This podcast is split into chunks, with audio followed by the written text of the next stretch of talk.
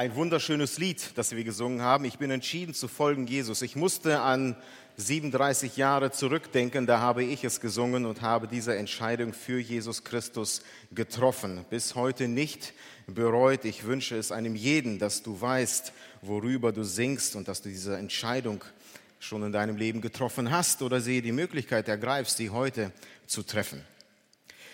Ich möchte euch mal einmal erzählen, was mir peinliches auf Arbeit einmal passiert ist. Ich arbeite, wie einige wissen, ja als Verfahrensmechaniker in einer Firma, unter anderem auch in der Nachtschicht. Und nachts ist es, das Arbeiten nicht immer so einfach. Man ist müde, man ist abgelenkt und äh, man muss irgendwie zusehen, dass man auf der einen Seite seine Müdigkeit bekämpft, auf der anderen Seite muss auch die, müssen die Maschinen vernünftig laufen auf Arbeit. Und in dieser Nacht war alles wunderbar, alles lief, die Halle habe ich sauber gehabt, alles eigentlich super gut im Griff. Man konnte es sich gar nicht besser vorstellen. Habe ich mir gedacht, dann machst du dir jetzt einen etwas lauen Rest, eine laue Restschicht, bin zu einem Kollegen gegangen, der an einem Halbautomaten gearbeitet hat, habe mich zu ihm gesetzt, habe mich zurückgelehnt, die Beine auf die Werkbank, die Hände hinterm Kopf verschränkt und habe mich angeregt mit ihm unterhalten. Was dann geschah, ist an Peinlichkeit nicht zu überbieten. Eine Nebeneingangstür geht auf und wer kommt rein? Natürlich mein Chef. Und wen sieht er zuallererst? Er sieht uns da sitzen. Okay, jetzt wie ein aufgescheuchtes Huhn aufzuspringen, die Knarre in die Hand zu nehmen, zu arbeiten, der Zug ist abgefahren. Wir blieben sitzen, als ob nichts gewesen ist. Er grüßte, er bewies in der Situation Größe. Er grüßte freundlich, ging an uns vorbei. Und nachdem er seinen Rundgang beendet hatte, kam er auf mich zu, der ich mittlerweile unheimlich fleißig arbeitete, kam er auf mich zu und sagte, Händler, ich habe nichts dagegen, wenn Sie sich abends oder nachts hinsetzen, um auszuruhen, wenn Sie sich unterhalten. Überhaupt kein Problem. Aber eine Bitte habe ich. Bitte nicht so wie an der Theke. Okay, ich weiß nicht, was in dem Augenblick größer war. Die Freude darüber, dass er nicht böse war oder aber die Peinlichkeit von ihm erwischt worden zu sein. Die Frage, die ich mit euch, über die ich mit euch heute nachdenken möchte, ist Grund meiner daraufhin folgenden Überlegung. Wir wissen ja als Kinder Gottes, dass wir eine Verantwortung haben. Jesus ruft uns zu, ihm nachzufolgen. Wenn du dich entschieden hast dazu, wie du gerade gesungen hast, zu folgen diesem Jesus, dann ruft er dich auf. Das bedeutet ja aufstehen und folgen bedeutet ja aktiv zu werden. Wir müssen aktiv sein für ihn. Und jetzt stell dir einmal vor, ich stelle mir vor, mein Auftraggeber, mein Arbeitgeber, dieser Jesus kommt in die Halle meines Lebens und sieht, wie viele seiner Kinder da sitzen. Füße auf der Werkbank, die Hände hinterm Kopf, verschränkt, nach hinten gelehnt, gemütlich, aber recht nichtstuend da. Wie unangenehm wäre es mir persönlich. Und wenn es mir von meinem irdischen Arbeitgeber schon so unangenehm ist, beim Nichtstun erwischt worden zu sein, wie würde ich wirklich reagieren, wenn plötzlich dieser Jesus der am Kreuz von Golgatha für mich gestorben ist, der sein Blut für mich vergossen hat, der sagt, folge mir nach, erreiche den Menschen, führe Menschen zu mir, führe sie zum Glauben. Wenn dieser Jesus plötzlich visuell vor mir steht und sieht, wie ich diesen Auftrag erfülle, dass ich hier unter faul bin, was diesen seinen Auftrag an mich persönlich angeht. Wie würde ich hier reagieren? Wie peinlich wäre es mir dann überhaupt? Ein bisschen wenigstens peinlich. Ich habe die Predigt folgendermaßen überschrieben, von Gott beim Müßiggang erwischt. Von Gott beim Müßiggang erwischt, auch eine Frage. Fühlen wir uns manchmal von Gott dabei erwischt, ein bisschen faul zu sein, was seinen Auftrag angeht. Anhand dieser ersten Folie werden die meisten von euch wahrscheinlich wissen, anhand welches Gleichnisses ich mit euch über diese Frage nachdenken möchte. Bei einer Umfrage vor vielen Jahren wurde der damalige Bundeskanzler Gerhard Schröder unter anderem gefragt, was denn sein Lieblingsgleichnis aus der Bibel ist. Und er sagte, ohne lange zu überlegen, es ist das Gleichnis von den Arbeitern im Weinberg. Und dann sagte er, und wissen Sie auch warum? Und als Sozialist muss er das sagen, weil am Ende, sagt er, alle den gleichen Lohn bekommen. Das war ihm wichtig noch hinterherzuschieben. Nun, was unsere Politik, was unser Land vielleicht angeht, sind wir wohl weit davon entfernt, alle den gleichen Lohn oder auf gleiche Art und Weise behandelt zu werden. Aber das, was der Gerhard Schröder aus diesem Gleichnis richtig erkannt hat, ist, dass bei Gott eine total andere Entlohnung stattfindet am Ende, wie wir Menschen sie gerne vielleicht hier und da hätten. Ich möchte mit euch heute über dieses Lieblingsgleichnis Schröders nachdenken, die Arbeiter im Weinberg. Und ich lese uns den Text aus Matthäus Kapitel 20, den gesamten gleich von Vers 1 bis 16. Und da sagt Jesus folgendes, denn das Reich der Himmel gleicht einem Hausherrn der am Morgen früh ausging, um Arbeiter in seinen Weinberg einzustellen. Und nachdem er mit den Arbeitern um einen Denar für den Tag übereingekommen war, sandte er sie in seinen Weinberg. Als er aber um die dritte Stunde ausging, sah er andere auf dem Markt untätig stehen und sprach zu diesen, geht auch ihr in den Weinberg und was recht ist, das will ich euch geben. Und sie gingen hin. Wiederum ging er aus um die sechste und um die neunte Stunde und tat dasselbe. Als er aber um die elfte Stunde ausging, fand er andere untätig dastehen und sprach zu ihnen, warum steht ihr hier den ganzen Tag untätig? Sie sprachen zu ihm, es hat uns niemand eingestellt. Er spricht zu ihnen, zu ihnen, geht auch ihr in den Weinberg und was recht ist, das werdet ihr empfangen. Als es aber Abend geworden war, sprach der Herr des Weinbergs zu seinem Verwalter, rufe die Arbeiter und bezahle ihnen den Lohn, indem er bei den Letzten anfängst bis zu den Ersten.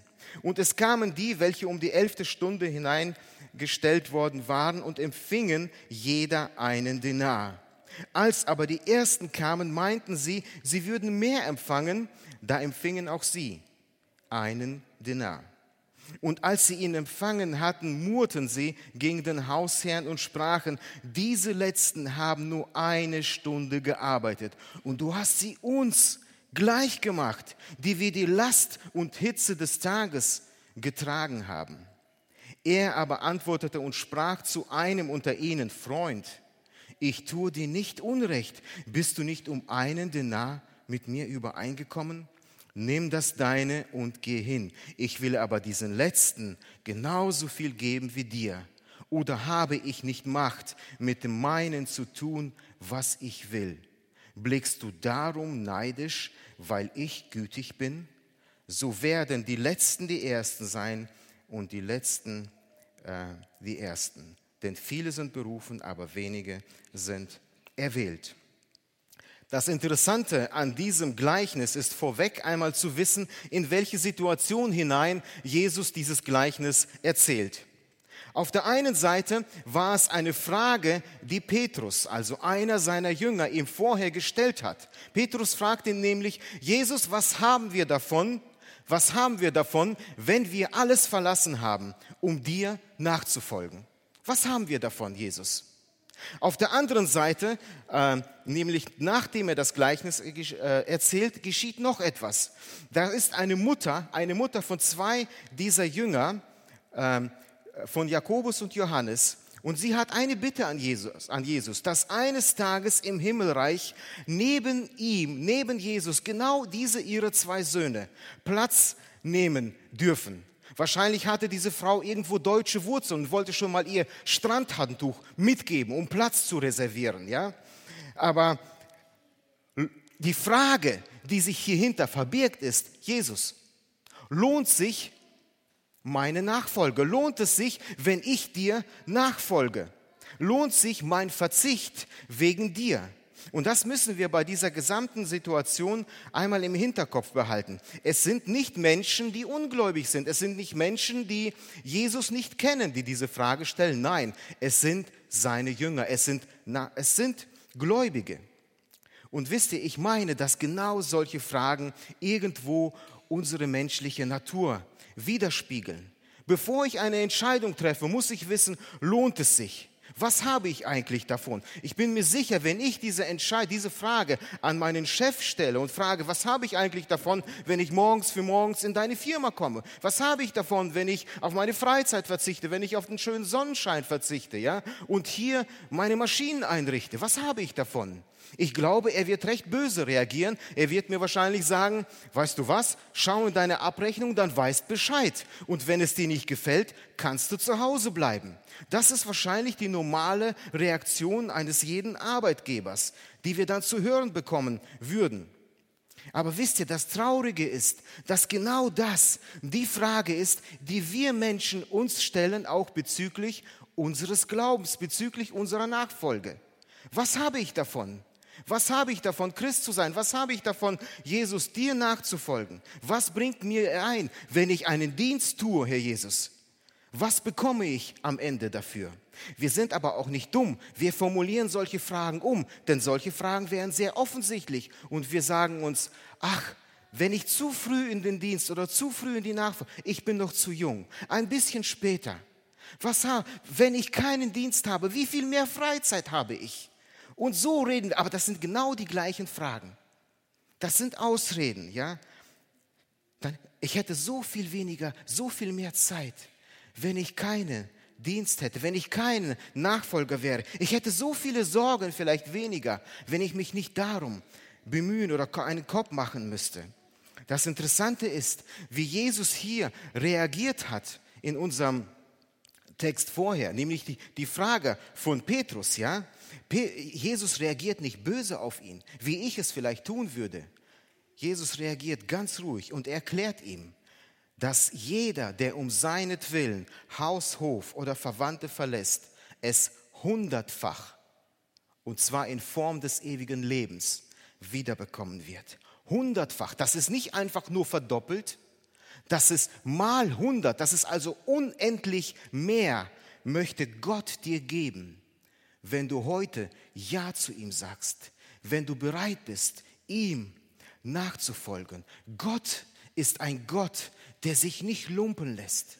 Gott ist ein Gott, der sich auch auf solche Fragen von uns Menschen, der, der darauf eingeht und bereit ist, uns zu antworten. Und jetzt mit unserem Gleichnis geht, Jesus hat ja den Jüngern schon eine ganz klare Antwort gegeben das ewige Leben. Und jetzt geht er einen Schritt weiter und macht ihnen aber auch jetzt klar, dass es bei Gott nicht um den Lohn geht, wie wir Menschen ihn gerne verstehen oder ihn gerne hätten. Dass sie sich da nicht täuschen müssen. Wenn man das tut, dann versteht man nämlich Nachfolge nicht. Und liebe Gemeinde, liebe Geschwister, hier oder dort am Bildschirm, eigentlich, und das möchte ich vorweg schicken, Gott sei Dank, muss ich sagen, Gott sei Dank geht es bei seinem Lohn nicht um Verdienst. Wenn es dabei nur um Verdienst ginge, wer von uns glaubt denn überhaupt noch etwas am Ende zu bekommen? Und Gott sei Dank geht es bei dem Lohn, den der Herr eines Tages uns allen geben wird, nicht um das, was du oder ich uns verdienen können. Und das ist das, was Jesus seinen Jüngern hier ganz klar erst einmal vorweg schickt. Es geht bei Gott niemals um Verdienst. Es geht erst einmal um eine Frage. Bist du bereit? Bist du bereit, mir nachzufolgen? Bist du bereit zu gehen? Alles andere ist zweitrangig. Bist du bereit erstmal zu gehen. Ich möchte mit uns heute anhand dieses Gleichnisses, und das ist das, was mir in den letzten Tagen und Wochen wieder so wichtig geworden ist, etwas über das Verhältnis zwischen Arbeitgeber und Arbeitnehmer nachdenken, zwischen Gott und uns Menschen. Und wisst ihr, wenn das Verhältnis von unserem, zwischen unserem irdischen Arbeitgeber und uns genauso wäre wie das zwischen dem Hausherrn und den Arbeiten, das wir hier im Text finden, dann würde überhaupt kein Arbeitsverhältnis zustande kommen. Vielleicht mit den ersten noch, aber mit allen anderen gar nicht mehr. Dieses Verhältnis, das wir im Text hier finden, ist nur von einer einzigen Person abhängig. Und das sind nicht die Arbeiter, das ist Gott selbst. Ich möchte durch drei Punkte in dieser Predigt durch, durchgehen und immer, immer aus der Sicht Gottes diese Punkte betrachten. Das erste ist, Gott sucht. Das zweite ist, Gott findet. Und am Ende, Gott belohnt. Gott sucht. Gott ist ein suchender Gott. Und das ist etwas, was wir uns alle hinter die Ohren schreiben können. Gott ist ein suchender Gott. Und das ist für mich ein großartiges Bild, etwas, was sich einbrennen müsste in meine Gedankenwelt. Gott selbst geht auf die Suche nach dir und nach mir. Gott möchte dich finden. Wenn du heute nach der Arbeit, nach Arbeit suchst, dann möchten wir am liebsten doch alle einen Arbeitgeber haben, einen Arbeitgeber finden, wo wir nach 20, 30 oder 40 Jahren sagen, hier fühle oder fühlte ich mich wohl, hier war ich gut untergebracht, eine sichere Arbeitsstelle, ein sicherer Lohn, jeden Monat. Und wenn ich so einen Platz finde, so eine Arbeitsstelle finde, dann bin ich dankbar, dass ich so etwas habe. Ich arbeite bei Harting oder bei Gauselmann, zwei große Firmen für unsere kleine Stadt. Und wir dürfen dankbar dafür sein, wenn wir hier vor Ort Arbeit gefunden haben. Oder stell dir vor, ich habe mal einen Bericht gesehen über, ich meine, das war Google oder, oder Facebook. Hey, so wie die Leute arbeiten, so machen andere Urlaub, habe ich das Gefühl. Ein wunderbarer Arbeitgeber. Aber ist das wirklich das, worauf wir bauen sollten? Ist das wirklich das, was unser Stolz sein, worauf wir stolz sein dürfen, worauf wir trachten müssen, worauf wir streben müssen? Du hast heute, du hast heute die wunderbare Möglichkeit, einem Arbeitgeber zu folgen, dessen Produkt ihn nicht äh, der sein Produkt überleben wird. Unsere Arbeitgeber, ja, äh, die werden von ihrem Produkt überlebt. Das, was unser was mein Arbeitgeber herstellt, die Stecker, ja, die wird es noch geben, wenn es ihn nicht mehr geben wird. Heute bist du gefragt, dem Arbeitgeber nachzufolgen, der ewig ist, der ewig da ist, der ewig lebt. Du hast heute die ein, einmalige Möglichkeit, Gott, Gott nachzufolgen. Hast du schon, wie viele, wie viele Bewerbungen haben wir in unserem Leben schon geschrieben. Ich weiß noch, wo ich mich beworben habe. Es ist nicht immer einfach. Und wir schreiben eine Bewerbung nach der anderen. Wir schreiben zig Bewerbungen und sie befassen uns, sie beschäftigen uns, weil arbeitslos zu sein ist niemals gut. Hast du schon mal daran gedacht, eine Bewerbung bei deinem Schöpfer im Himmel einzureichen? Ihm einmal zu sagen, Herr, ich möchte gehen, ich möchte gehen in deinen Weinberg ich möchte mich von dir finden lassen. Haben wir an diese Möglichkeit schon einmal gedacht? Weißt du, wenn du heute einen Job brauchst und in eine Firma kommst, um dich vorzustellen, dann kannst du sehr viel erzählen dann kannst du erzählen, was du willst. Du kannst erzählen, was du alles kannst. Du kannst erzählen, wozu du auch alles bereit wärst. Und du kannst allen sagen, was für ein toller Hecht du auch bist. Aber wenn die Antwort der Firma lautet, wir brauchen zurzeit keine Arbeitgeber, Arbeitnehmer, dann hast du keine Chance. Dann bleibst du auf der Straße. Du hast keine Arbeit. Ein anderer muss erst an dir Bedarf, ein Interesse, sein Interesse an dir kundtun, sonst wirst du auf der Straße bleiben.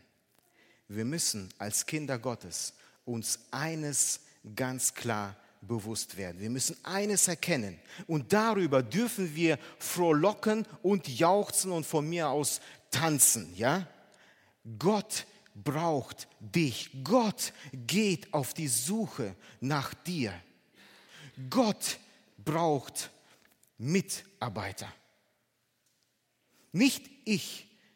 Es ist nicht von mir abhängig, sondern es ist von ihm abhängig. Gott, unser Schöpfer, geht auf die Suche nach dir. Die Bibel sagt, er hätte die Macht, er ist unser Schöpfer, er hätte die Macht, sich aus Steinen Kinder zu machen. Gott hätte die Macht, hier einen Prediger hinzustellen, der tausendmal besser predigt als ich. Er hätte die Macht, hier Sänger hinzustellen, die viel besser sind als die, die hier stehen. Gott hätte die Macht, aber er macht es nicht. Er geht auf die Suche nach dem, was da ist und geht auf die Suche nach dir und gibt dir heute die Chance, die Möglichkeit, sich von ihm gebrauchen zu lassen. Das sagt das Wort uns als Beispiel in Matthäus 3, Vers 9, als viele Menschen damals sie gesagt haben, Hauptsache ist doch, wir sind Abrahams Kinder. Nein, sagt Johannes der Täufer, Gott hätte die Macht, sich perfekte Kinder zu schaffen. Aber er sucht euch.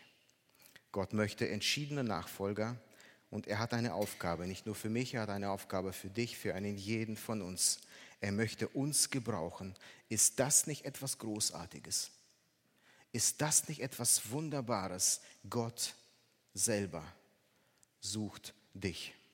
Das andere, was mir aufgefallen ist, er fragt nicht nach Qualifikation.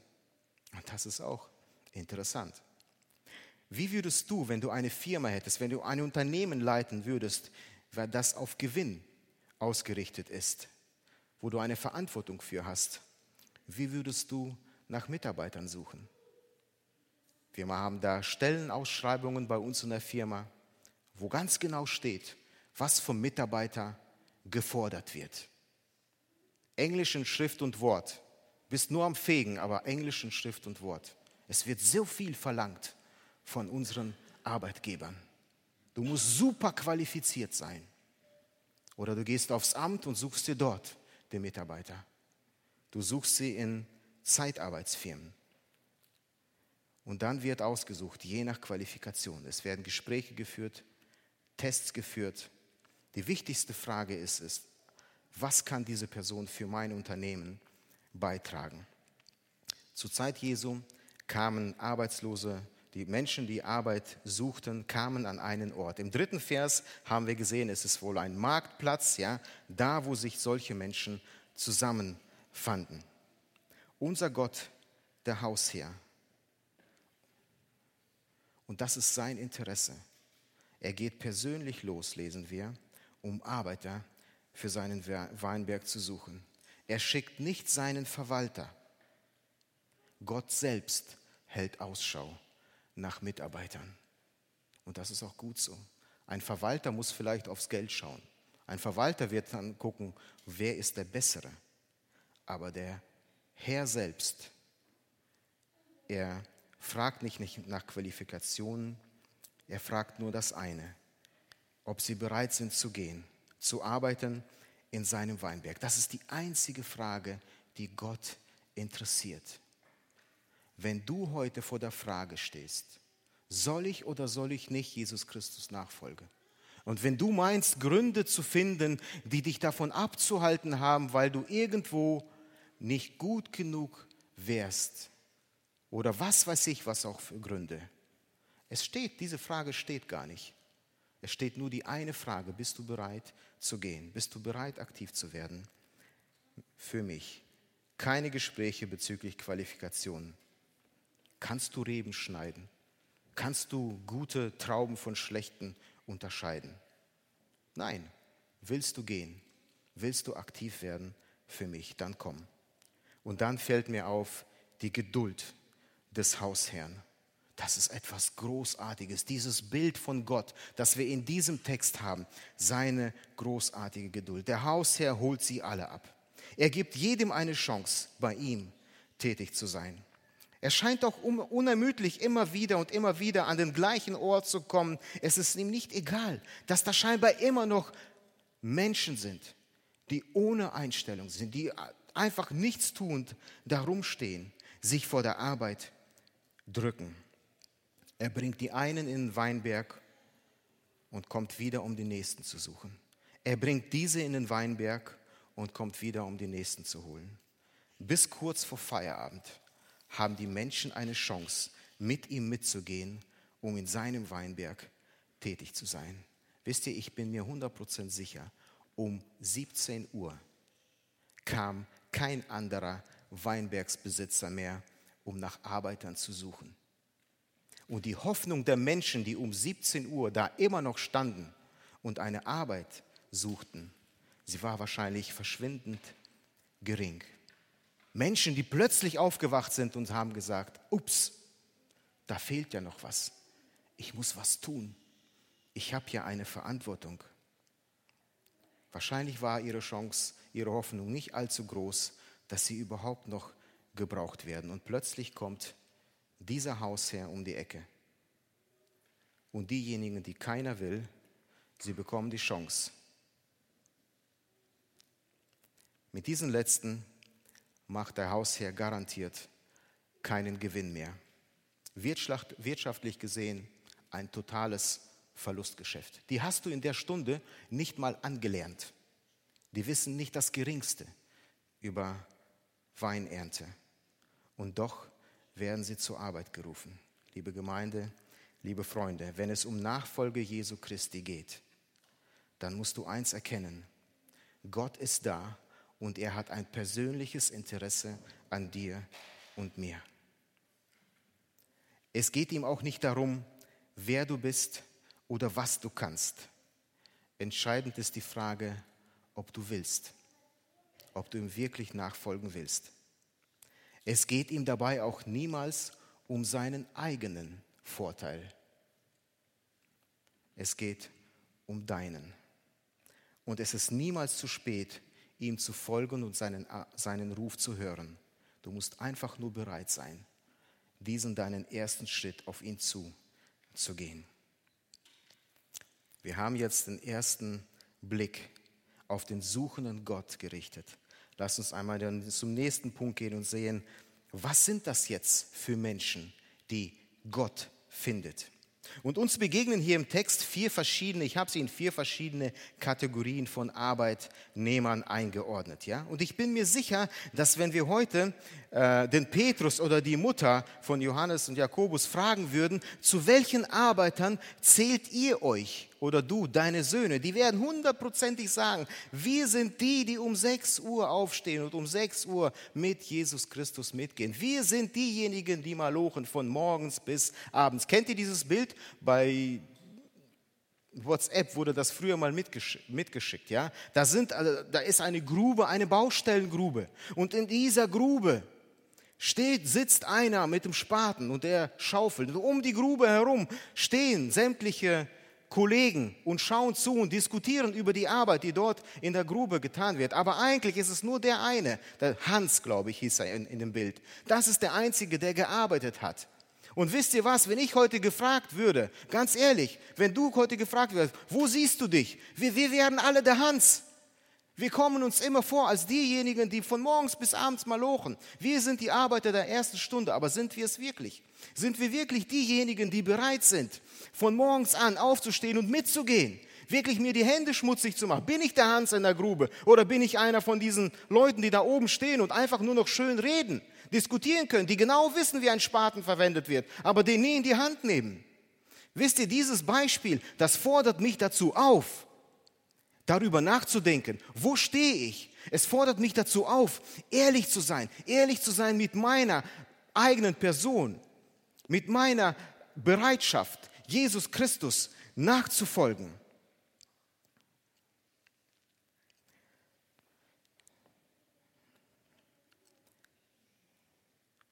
Als mein Chef damals in die Halle kam und mich da sehr, sehr gemütlich dasitzend vorfand, wisst ihr, die letzte Frage, die mir in diesem Zusammenhang eingefallen wäre, ist, Chef, könnte ich eine Lohnerhöhung kriegen? Das wäre wahrscheinlich komplett falsch am Platz. Wenn wir solche Fragen stellen, dann nur, wenn ich was Besonderes für die Firma getan habe. Die Jünger sehen in sich diejenigen, die Arbeiter der ersten Stunde. Was haben wir davon? Sie erwarten besondere Behandlung von Jesus. Diese Arbeiter in unserem Text unterscheiden sich eigentlich im, Groß, im Größten unterscheiden sich nur in dem Zeitpunkt, wo sie zur Arbeit gerufen werden oder wo sie bereit sind, zur Arbeit zu gehen. Dieser Arbeitstag begann damals bei Sonnenaufgang. Sagen wir mal, damit wir leichter rechnen können, 6 Uhr. Und er endete bei Sonnenaufgang, also 18 Uhr abends. Das war ein Arbeitstag. Nicht so wie wir heute, sieben Stunden und Feierabend. Ich habe mich noch nicht mal schmutzig gemacht in der Zeit. Damals zwölf Stunden von sechs bis sechs. Die einen gingen um 6 Uhr, die waren bereit, schon um 6 Uhr zur Arbeit zu gehen. Die nächsten kamen um 9. Dann gab es welche um 12, einige um 15 Uhr und die letzte Gruppe, sie ging doch wirklich noch um 17 Uhr los zur Arbeitsstelle. Und jede dieser Gruppen, ich möchte jede dieser Gruppen mit diesem Satz beginnen, Gott findet. Gott findet und die erste Gruppe ist die Fleißigen, aber es sind die Murrer. Gott findet die fleißigen Murrer. Diese Menschen, die sind vorbildliche Mitarbeiter, das ist erst einmal sehr gut. Sie haben die Not ihrer Arbeitslosigkeit früh erkannt. Sie wissen wo auch, wo sie Arbeit finden. Sie gehen auf diesen Marktplatz. Sie hören auf den Ruf des Hausherrn und sie lassen sich von ihm einstellen. Und sie sind bereit, wirklich von 6 Uhr morgens. Die Hitze des Tages ist ihnen egal. Sie sind bereit, mitzugehen und mitzuarbeiten. Keiner von den anderen in unserem Text hat so viel geleistet wie diese, die um 6 Uhr morgens gingen. Und das kann ihnen auch niemand nehmen. Das sind wirklich Mitarbeiter, mit solchen kannst du etwas anfangen. Ich glaube, jeder Arbeitgeber, wenn er gute Mitarbeiter sucht, dann geht er um 6 Uhr morgens und holt die, die um diese Zeit dastehen und nach Arbeit suchen. Diese Ersten haben eigentlich ein Privileg von Anfang an dabei zu sein. Sie haben das Privileg, von Anfang an Ernte einzubringen. Das einzige Problem, welches sie haben, ist, da wo es um den Lohn geht. Da fangen sie an, sich mit den anderen Arbeitern zu vergleichen. Obwohl sie es sich bewusst waren, warum sie gearbeitet haben und worum sie gearbeitet haben, was sie dafür bekommen sollten, möchten sie plötzlich mehr. Und sie haben eigentlich auch gute Argumente. Diese haben zwölf, wir haben zwölf Stunden gearbeitet. Diese haben nur eine Stunde. Wir haben die Mittagshitze mitgemacht. Diese nur ein laues Lüftchen. Wir sind hier die armen, unterbezahlten Würstchen.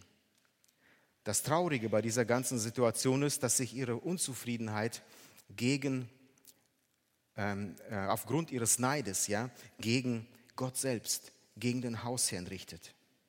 Was ist das Problem dieser Arbeitgeber? Ich habe mich gefragt, was ist das? Ich, ich kann sie als Mensch ja, auf der einen Seite sehr gut verstehen. Und auch ich hätte die Hoffnung, ich habe mal Zeitungen verteilt, ja, Zeitung, Werbung. Und da haben, sind wir mit meinem Kumpel ins Geschäft gegangen, haben sie Werbung zu verteilen? Ja, klar. Und dann gab es hier jedem so einen kleinen Stapel. Ja, jeder hatte da, keine Ahnung, 20, sagen wir mal 50 Werbungen in der Hand. Dann sind wir losgegangen, haben sie verteilt, kamen zurück, haben 20 Mark gekriegt. Boah, 20 Mark, da kommen wir wieder. Das war der erste Platz, wo wir nächstes Mal hingelaufen sind und wieder nach Arbeit gefragt. Da haben wir so einen Stapel gekriegt. Haben wir den verteilt. Was glaubt ihr, was wir gekriegt haben? 20 Mark. Ich habe fast geheult. Ich habe mit viel mehr gerechnet. Und ich kann als Mensch diese Arbeitgeber oder diese Arbeitgeber irgendwo verstehen, ja? dass die mehr erwartet haben. Aber was ist das Problem dieser Arbeitnehmer, wenn sie meinen, mehr zu erwarten? Was haben diese außer Acht gelassen? Warum erzählt Jesus eigentlich dieses Gleichnis? Sie haben ein Problem. Sie haben ihren Lohn vor ihrer Arbeit gestellt.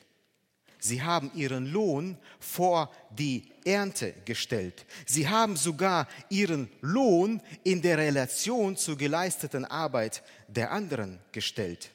Was rein menschlich vielleicht logisch aus der Sicht Gottes aber total verkehrt ist.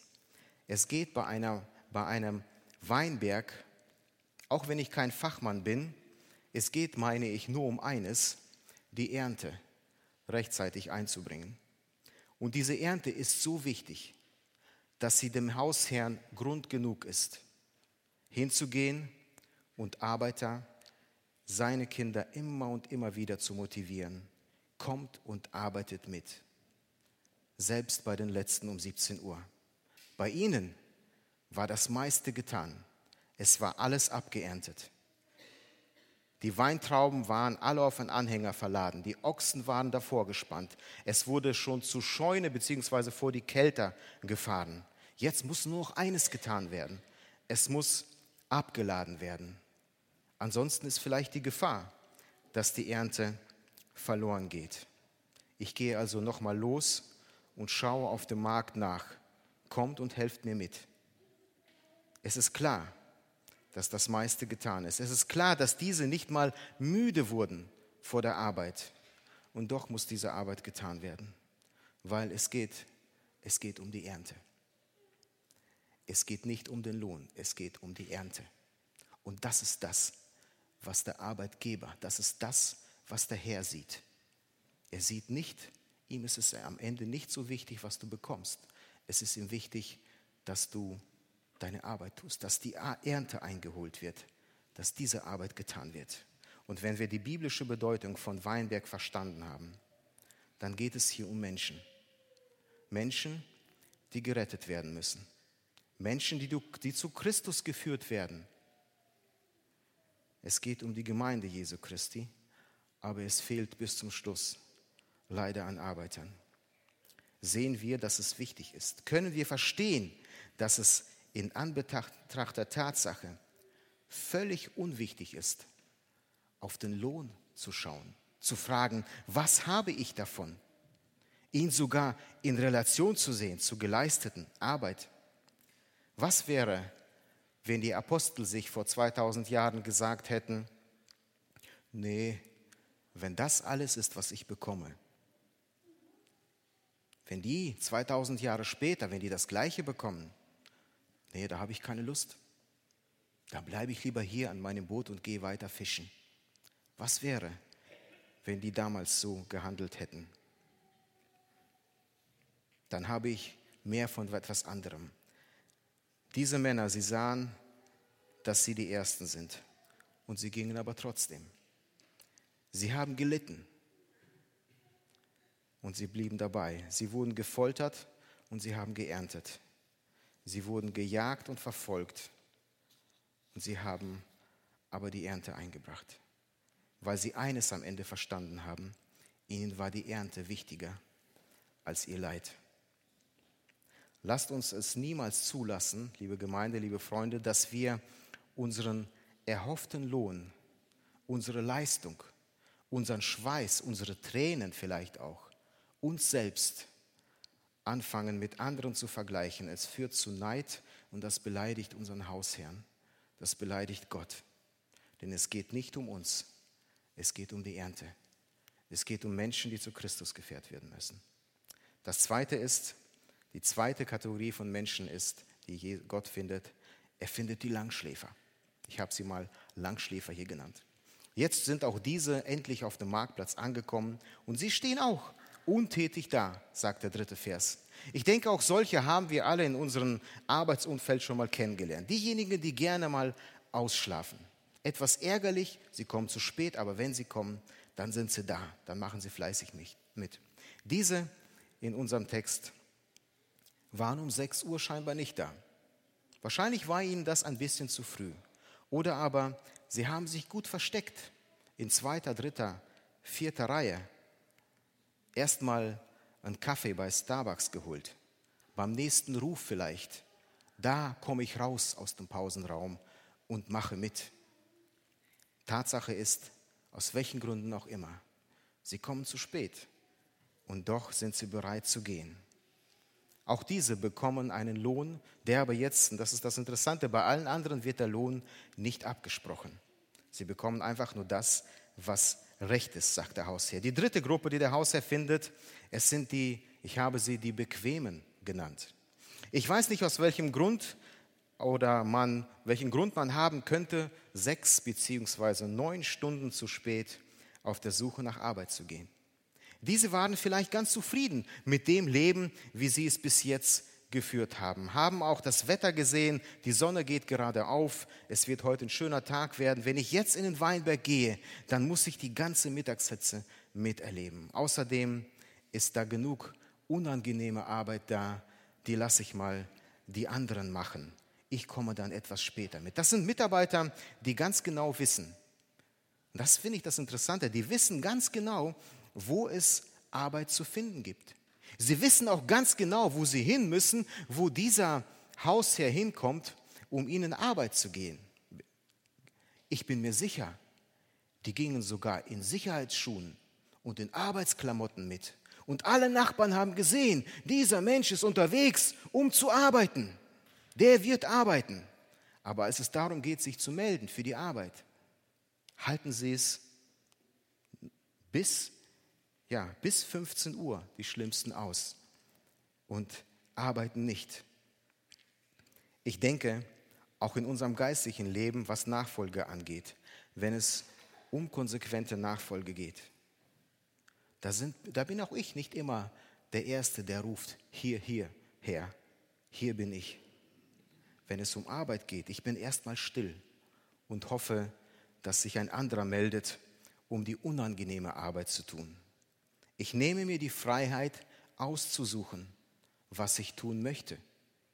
Ich nehme mir die Freiheit darauf zu schauen, welche Arbeiten mir Spaß machen, welche vielleicht mit meinen Gaben übereinstimmen. Ich nehme mir die Freiheit zu sagen, ich bin noch zu jung, zu frisch in der Gemeinde vielleicht. Mir liegt das eine etwas besser als das andere, Hände schmutzig machen das ist nicht so mein Ding. Ich habe doch schon einen Dienst. Warum auch das nicht? Muss ich auch noch, indem ich hier aktiv werde, die Faulheit der anderen belohnen? Kennen wir solche Fragen, solche Gedanken? Und versteht mich hier bitte nicht falsch. Diese Beispiele sollen nicht dazu animieren, dass wir uns mit anderen messen, dass wir andere darin sehen und zu erkennen versuchen. Nein, das wäre falsch, das ist nicht unsere Aufgabe. Das, das haben die Ersten getan, sich verglichen und damit den Hausherrn beleidigt. Jeder schaue hier nur auf sich selbst mit dem Fokus Ernte. Die erste Gruppe hat alle Arbeit im Weinberg getan. Sie waren von Anfang bis Ende dabei. Lasst uns dem Hausherrn, unserem Gott, in seinen Weinberg folgen und das tun, was er uns an Arbeiten auflegt. Es ist nicht unser Ding zu sagen, es ist nicht mein Zeitpunkt, es ist noch zu früh, ich bin noch nicht so weit. Wenn du heute den Ruf Gottes hörst, dann sei dir nicht zu fein, sei dir nicht zu bequem, hier, hier zu rufen. Das ist es, worauf es ankommt. Je länger du wartest, umso schlimmer, umso schlechter sage ich mal, oder folgenreicher kann es auch werden. Warum werden wir am Ende verstehen? Und die letzte Gruppe, die wohl erschreckendste Gruppe ist, die der Hausherr dort antrifft, ist die, die um 17 Uhr immer noch dastehen. Ich habe sie die Spätzünder genannt. Aber was mir an diesen Menschen aufgefallen ist, sie haben äh, die besten Ausreden parat. Es hat uns ja niemand eingestellt. Ich möchte da am liebsten diesen Menschen fragen, wo wart ihr denn die letzten elf Stunden? Der Hausherr war schon vier oder kommt jetzt zum fünften Mal. Und bis jetzt hat er jeden genommen, der da war. Niemand hat euch eingestellt. Sie hätten hier genauso sagen können, du hast uns ja nicht gewollt gesehen oder gebraucht. Das ist eine dreiste Lüge. Die hätte jeden irdischen Arbeitgeber dazu veranlasst, sich umzudrehen und sofort wieder wegzugehen, diese in ihrem Dreck liegen zu lassen. Wisst ihr, die faulste Ausrede von uns Menschen, auch die wir Kinder Gottes manchmal gebrauchen, uns von, um uns vor der Nachfolge, vor dem Dienst in Jesu Weinberg zu drücken, ist zu sagen, andere sind schuld. Der oder die, die sind schuld, warum ich nichts tue. Es gibt Situationen, schwierige, gebe ich zu, aber da gibt es andere Arbeiten. Ein fleißiger Mitarbeiter wird so schnell nichts aufhalten. Wenn du sagst, andere sind schuld, dann ist das eine Lüge. Dann ist das nicht wahr. Der Hausherr, Gott, von ihm wollen wir ausgehen. Ich erinnere, und er ist jedes Mal da. Und sobald du zur Seite schaust, schaust du falsch. Von ihm ist dein Dienst, deine, dein Losgehen abhängig. Und er will, er sucht, er möchte finden. Wenn ich der Hausherr wäre in unserem Text, dann würde ich diesen Menschen auf so ähnliche Art und Weise die Leviten lesen. Aber was finden wir im Text? Keine Vorwürfe. Er sagt, steht auf, zieht euch eure Arbeitsschuhe an oder die Handschuhe und geht los. Geht auch ihr in den Weinberg. Und das Interessanteste ist, er stellt auch ihnen einen Lohn in Aussicht. Auch wenn es nur für eine Stunde ist. Wisst ihr, ich finde bei keinem dieser Menschen, wo der Hausherr sagt, es lohnt sich nicht mehr. Du darfst hier sitzen bleiben mit Füße höher als der Kopf auf der Werkbank, die Hände nach hinten verschränkt. Du darfst hier sitzen bleiben. Oder du bist nicht qualifiziert genug, über- oder unterqualifiziert. Du bist von Beruf Sohn oder Tochter.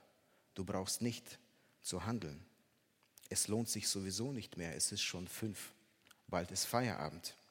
Komm einfach gegen 18 Uhr, da wird der Lohn verteilt und da kriegst du schon was ab.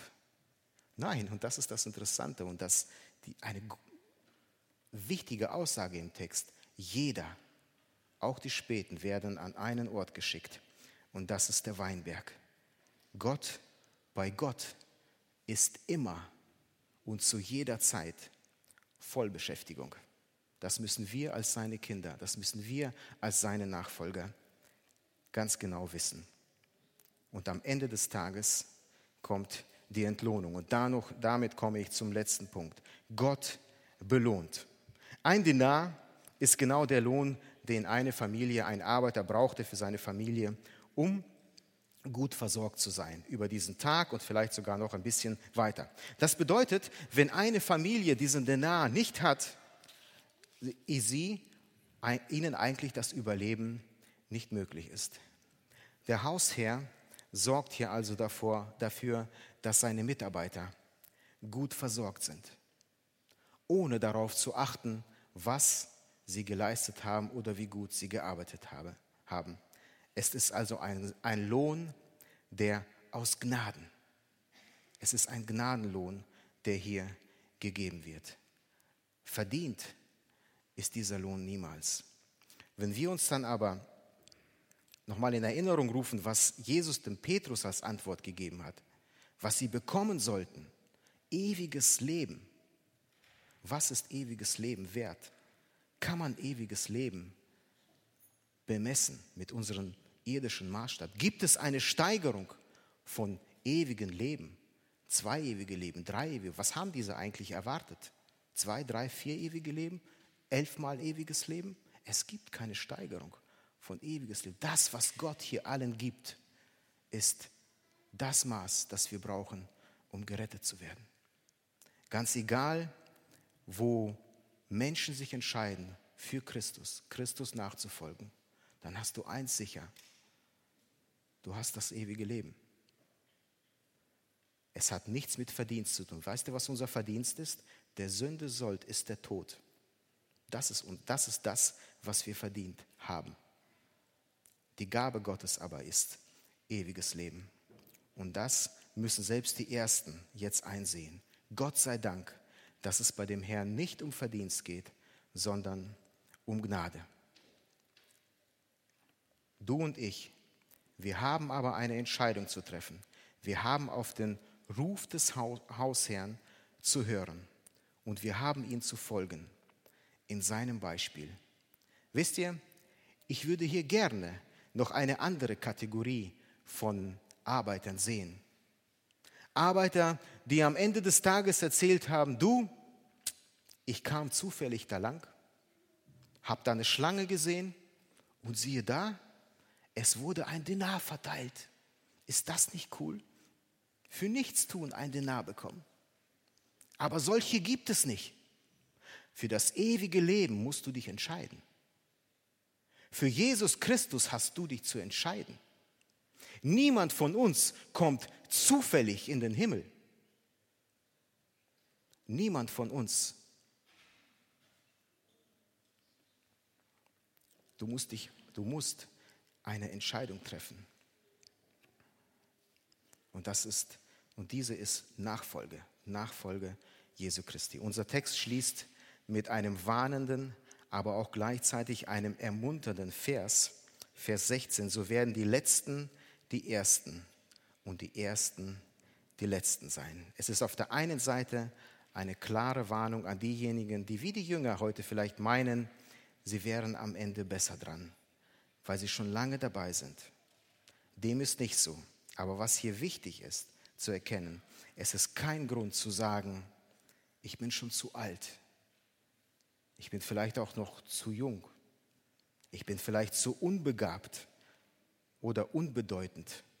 Ich bin vielleicht zu sündig, um diesem heiligen Jesus nachzufolgen. Wenn du seinen Ruf heute hörst, dann ist seine Sprache klar.